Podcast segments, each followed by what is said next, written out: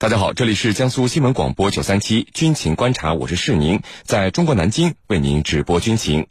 今天的军情观察之谈兵论战，您将会听到：面对美国对自己国家安全的威胁，伊朗为何强调永远不会发展核武器？此外呢，我们还将和您关注，在美国的打压下，俄罗斯军火出口额为何能再创新高？我们的军事评论员稍后将会为您详细解读。在谈兵论战之后，我们的评论员将会回答军迷朋友们在大蓝鲸社区是您的朋友圈里所提出的问题。好，首先进入到今天的军情观察之谈兵论战。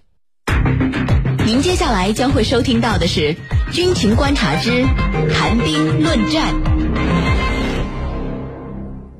好的，那今天的军情观察之谈兵论战，我们邀请到的两位军事评论员呢，分别是军事专家陈汉平教授和军事专家袁周副教授。两位呢，来和我们的军迷朋友们打一个招呼。军迷朋友们，大家好，我是袁周。好的，我们来看到今天的第一条消息。从去年美国退出伊核协议开始，就不断的通过军事恐吓、经济制裁等各种手段向伊朗极限施压，企图呢迫使伊朗屈服于美国。近日呢，更是宣布对伊朗最高领袖哈梅内伊和他领导下的机构实施经济制裁。而伊朗在强硬的击落了美军大型无人机后啊，面对美国的追加制裁，却呢由外交部长再次强调，伊朗永远不会发展核武器。伊朗明知用常规武器进行作战根本不是美国的对手，为何还不断的强调永远不会发展核武器？那么，伊朗真的永远不会发展核武器吗？我们和您一起来关注到这个消息。袁教授啊。呃，您看，伊朗已经宣布二十七号将浓缩铀库存呃提升到超过三百公斤，那么这就突破了二零一五年签署的伊核协议中针对伊朗可拥有浓缩铀库存的一个限制。从研发核武器的角度来看的话，经过国际原子能机构这么多次的检查，以及伊核协议签署以后，伊朗的实际状况来看啊，伊朗是否具备研发核武器的能力呢？请您先给我们来介绍一下。嗯，好的。呃，关于伊朗是否有能力去研发核武器啊？呃，目前国际舆论可以说是众说纷纭，没有一个统一的意见。不过绝大多数意见呢，都认为目前伊朗尚没有拥有核武器，但是呢，它具备一定的核开发能力。我个人也是倾向于这一观点的。呃，就拥核而言呢，目前的确没有任何迹象表明伊朗已经拥有了核武器。呃，包括国际原子能机构关于伊朗核能力的调查报告呢，也非常明确的指出啊，伊朗虽然可能正在秘密从事核武器的开发，但是呢，尚未达到有能力制造核武器的阶段。呃，但是就研发能力而言，呃，我们又不能否认伊朗具备了一定的研发核武器的基础。呃，伊朗已经长期从事核开发，具备比较强的和平利用核能的能力。那么，早在上个世纪五十年代，伊朗就开始了进行核开发的活动。呃，美伊断交之后呢，伊朗为了保证其国家安全，也一直在致力于进行核开发，多次呢进行铀浓缩的活动，并且呢取得了一定的进展。呃，我记得是二零一二年，伊朗就首次对外宣布他自己具有制造核武器的能力。当然，他只是这样说。呃，具体有没有还不好说，所以综合起来看呢，伊朗虽然没有制制造出核武器，但是呢，呃，并不代表它不具备研发核武器的能力。目前呢，伊朗只是暂缓了其核开发的进程，想以此来换取国际社会对其放宽制裁。呃，但是如果美国坚持退出伊核协议，并且加强对伊朗的制裁力度，其最终的结果呢，可能只能是适得其反，把伊朗逼上梁山，最终呢，加快核开发的力度。走上真正的拥核的道路，呃，朝鲜其实就是很好的例子。如果不是美国步步紧逼，朝核问题啊不会陷入今天僵局难解的境地，朝鲜半岛呢也不止也不会一直被核阴云所笼罩。那么今天的伊朗就是昨天的朝鲜，而今天的朝鲜可能就是明天的伊朗。啊，是你。那么，程教授啊，呃，在我的印象里，这已经不是伊朗第一次说自己永远不会发展核武器了。可能大家都会觉得很奇怪，伊朗你再厉害，打常规战争也不可能是美国的对手啊。呃，朝鲜呢，您看就是知道这一点，所以发展了核武器，搞得美国只能来和朝鲜谈，不敢再对朝鲜明目张胆的武力威胁。那么，这伊朗为什么不趁机发展核武器，保护自己的国家安全呢？对此。您怎么看？好的，其实这个伊朗跟朝鲜比啊，两个国家的地缘政治是不一样的。那朝鲜的身旁它是两个大国，这两个大国呢，恰恰跟美国又是敌对的。而伊朗的四周，我们可以环顾一下伊朗的地图，一些国家对伊朗都是虎视眈眈的。那么这里有以色列，有沙特阿拉伯、阿联酋这些逊尼派的国家。那么逊尼派跟什叶派，它本身就是一对死敌。在这种背景下，如果伊朗跟如果他敢秘密的研发核武器的话，那必然会遭到这些周边国家的群起而攻之。其次呢，朝鲜它是一个封闭的国家，或者说是绝对封闭的国家，刀枪不入；而伊朗呢却完全不一样，西方各种各样的侦察设备、无人机、卫星还有人力，都对伊朗的各种设备啊比较了解，甚至是了如指掌。那么在这种背景下，如果伊朗胆敢冒天下之大不韪，去偷偷摸摸研发核武器的话，那么我想啊，对伊朗来说很有可能是死路一条。而朝鲜就不一样，它是一个封闭的国家，任何人都休想进入一些核心的地带。那么这就有利于他在秘密状况下研发出核武器。比如说，这么多年来，国际社会都不知道。朝鲜的核武器到底是一个什么样的等级、什么样的水平？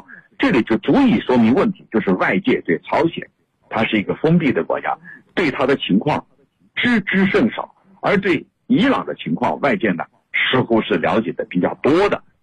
那么从这里来看，这些年来，伊朗它并没有去偷偷摸摸的研发出自己的核武器，主要呢还是因为它的地缘政治环境比较复杂，外界对它的关注。非常的，呃，重要。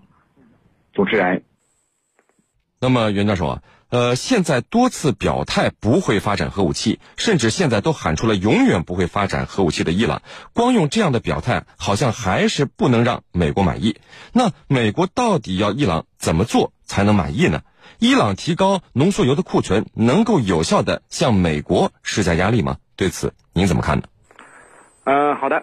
美国对伊朗的战略目标啊，我们曾经在节目中多次讨论过，呃，他就是要推翻推翻伊朗现政府，建立一个亲美的伊朗新政权。因此啊，无论伊朗怎么做，呃，美国都是不会满意的，除非伊朗政府宣布自己解散，成立一个新的亲美政权，美国才会放弃对伊朗的制裁，否则美伊的敌对关系就不会改变，美国亡伊朗之心就不会消失。呃，至于说。伊朗提高浓油缩库存，对于美国的特朗普政府，呃，到底有没有形成压力？那么我觉得呢，呃，伊朗提高浓油缩的库存呢，实际上表明了伊朗在美国的逼迫下，已经放弃了部分的伊核协议的条款。下一步呢，很可能会实质性的加快核开发的步伐。那么这样呢，从国际上讲，它就意味着美国特朗普政府的极限施压政策的失败，导致了北约和欧盟国家为呃，伊核协议所做出的努力都付之东流，进而呢会影响到诸如你像德国、法国、意大利、日本等美国盟友的在伊朗的利益。那么伊朗啊毕竟是重要的产油国，这些国家呢和伊朗都有着重要的经济利益关系，因此啊他们是不愿意看到呃特朗普去刻意的破坏伊核协议的。那么美国的这回这些盟友会因此质疑美国的伊朗政策，呃而面对盟友的责难，美国呢就无法形成。制裁甚至呃对伊朗动武的战略同盟，从而呢面临国际上的压力。而从美国国内来讲呢，呃，伊朗增加浓缩铀的库存，表明了特朗普的对伊政策出现了严重的失误。因此呢，很多美国的选民就会把选票投给别人。那么，这对于正在谋求连任的特朗普呢，会呃感受到来自选票的压力。那么，在伊朗问题没有绝对把握的情况下，目前特朗普政府很可能还是以求稳为主，不会采取太过。激进的动作，那么，呃，这样呢，哎，会达到安抚伊朗，使伊朗停止核活动，那么，这样才是呃特朗普赢取选票的一个最佳的选择啊，是您。好的，那程教授啊，伊朗是否真的如他们自己所说的那样，永远不会发展核武器？对此您怎么看？这真的会成为伊朗不变的选择吗？在什么情况下，这个决定可能会发生改变呢？好的。对于伊朗未来的这个做法和打算，那么我觉得啊，他会不会永远契合？永远放弃核武器？我觉得不一定，这要看他未来的地缘政治的发展和需要，主要还要看他国内的政治情况。比如说，如果伊朗国内是强硬派占据主导、占据上风的话，那么他对核武器的追求是永远不变的，因为在这些这个强硬派看来，拥核那是自保的唯一的做法，而这一地区的其他国家，比如说以色列，他既不说拥核，也不说不拥核，那就这就给外界有很多的空间。对伊朗来说，既然我的敌人拥核，那我一定要拥核。那么，这个强硬派他还会认为，我拥核了，我才能跟这个地区。和其他外部势力的这种博弈当中占据一个上风，那么这些年来，国际社会一直在对伊朗进行孤立和打压，那么这就让伊朗意识到，国际社会就某些西方国家要推翻他的政权的话，可能啊已经在计划当中了。那么在这种背景下，怎样才能确保自己的政权？那么唯一的做法，在伊朗的强硬派看来就是拥核，只有拥核了。才能够确保自己的政权。那这一点呢？非洲国家利比亚可以说给了他们一个很好的教训。利比亚把核给去了，最终依然没有逃脱被推翻、被打死的命运。那么，这对伊朗来说，可以说给了他们一个明确的教训。那么，再有一点呢，就是要看外界对他施压的程度。如果说外界让他喘不过气来，甚至呢到了崩溃的。边缘，就像朝鲜一样啊！美国对他极限施压，你越是极限施压，他越是要把核武器给研发出来，认为这是确保政权安全、国家主权的一个最重要的途径。那如果说你西方对他的极限施压，而不是以对话来取代对抗的话，那么有可能逼迫他去研发核武器。所以这些都是外部因素决定内部因素，同时又是内外联动的。国内、国际这两个方面都有可能产生作用，所以我们说，伊朗有不拥有核武器这样的承诺，未来是不是一直持续下去，或者说我们能不能相信它就永远不再拥有核武器？我觉得是要看整个外部的因素，还有它内部的决策者到底是什么人来占据上风，是理性的还是强硬派，还是改革派？这些其实在过去。我们都觉得都有鲜明的例子。你比如说，前任总统内贾德，他就曾经说过：“我要在地图上把以色列给抹掉。”那么这番话讲了以后啊，可以说引发了整个世界，特别是以色列人的高度警觉。那么这些年来，以色列跟美、跟伊朗的这种敌对的状态是有增无减，就是基于这样的一个看法：你强大以后是要把我抹掉的，那么我。就要在你强大之前对你进行打压，对你进行削弱，所以这是双方在不停的进行博弈的。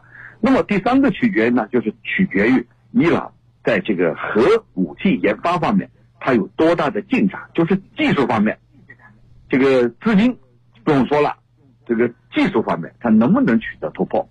过去呢，这个伊伊朗它是跟巴基斯坦的核专家，还有朝鲜的这些核专家进行合作。那如果伊朗靠一己之力能不能研发出核武器？我觉得这也是一个重要的依据。假如说他没有这个能力，啊，你让他去研发核武器，那肯定是不行的。他必须要有相应的技术能力，还有呢一定的专家和人才。为什么这个以色列都去暗杀伊朗的核专家呢？那么其实这里头就是说他的人才储备有没有这样的能力？主持人。好的，那各位不要走开，接下来呢是半点广告时间。在简短的半点广告之后，我们将和两位军事评论员一起来和大家聊到今天军情观察之谈兵论战的另一个话题。